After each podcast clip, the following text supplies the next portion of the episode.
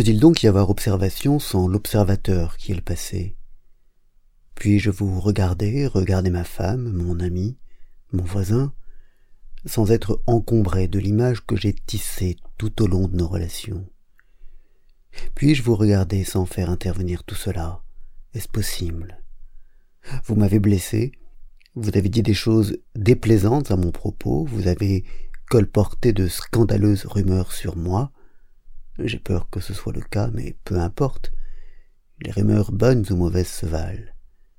Puis-je vous regarder, sans être encombré de tous ces souvenirs? Autrement dit, puis-je vous regarder sans l'interférence de la pensée qui a mémorisé l'insulte, la blessure ou la flatterie? Puis-je regarder un arbre sans avoir une connaissance de cet arbre? Puis-je écouter le murmure de cette rivière qui serpente sans la nommer, l'identifier sans dire que ce son est produit par elle, simplement écouter la beauté de son murmure. En êtes-vous capable? Vous pouvez sans doute écouter la rivière, contempler la montagne sans calcul, mais êtes-vous capable de vous regarder réellement, avec toutes ces accumulations conscientes ou inconscientes, de porter sur vous un regard vierge de toute trace de passé, un regard neuf. Avez-vous déjà essayé? Pardonnez-moi, je ne devrais pas dire essayer, le terme n'est pas correct. L'avez-vous déjà fait? Avez-vous déjà regardé votre femme, votre petit ami ou compagnon, que sais-je, sans faire intervenir un seul souvenir du passé? Dans ce cas, vous constatez que la pensée est répétitive, mécanique, alors que la relation ne l'est pas. Et vous découvrez que l'amour n'est pas le produit de la pensée, et qu'il n'existe pas un amour divin et un amour humain, il n'existe que l'amour. Vous suivez?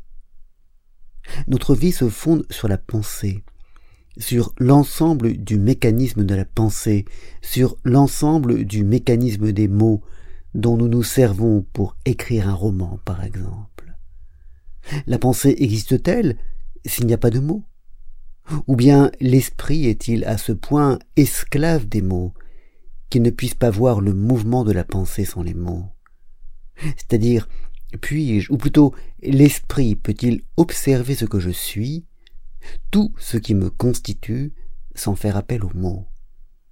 Observer ce que je suis sans me livrer à des associations, l'association étant le mot, la mémoire, le souvenir, de sorte que j'apprends sur moi-même sans faire appel aux souvenirs, sans cette accumulation de savoir en tant qu'expérience de la colère, de la jalousie, de l'antagonisme ou de la soif de pouvoir.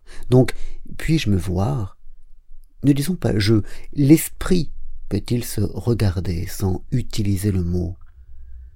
Car le mot est le penseur, le mot est l'observateur. Maintenant, pour se regarder aussi clairement et lucidement, l'esprit doit être extraordinairement libre de tout attachement, qu'il s'agisse d'une conclusion qui est une image, ou de tout principe ou idée qui est le produit de la pensée et assemblé au moyen de mots, de phrases, et de concepts. Il doit être délivré de tout le processus de la peur et du plaisir. Une telle perception est en soi la forme la plus haute de discipline, discipline désignant le fait d'apprendre et non de se conformer à quelque chose. Êtes-vous capable de suivre tout cela?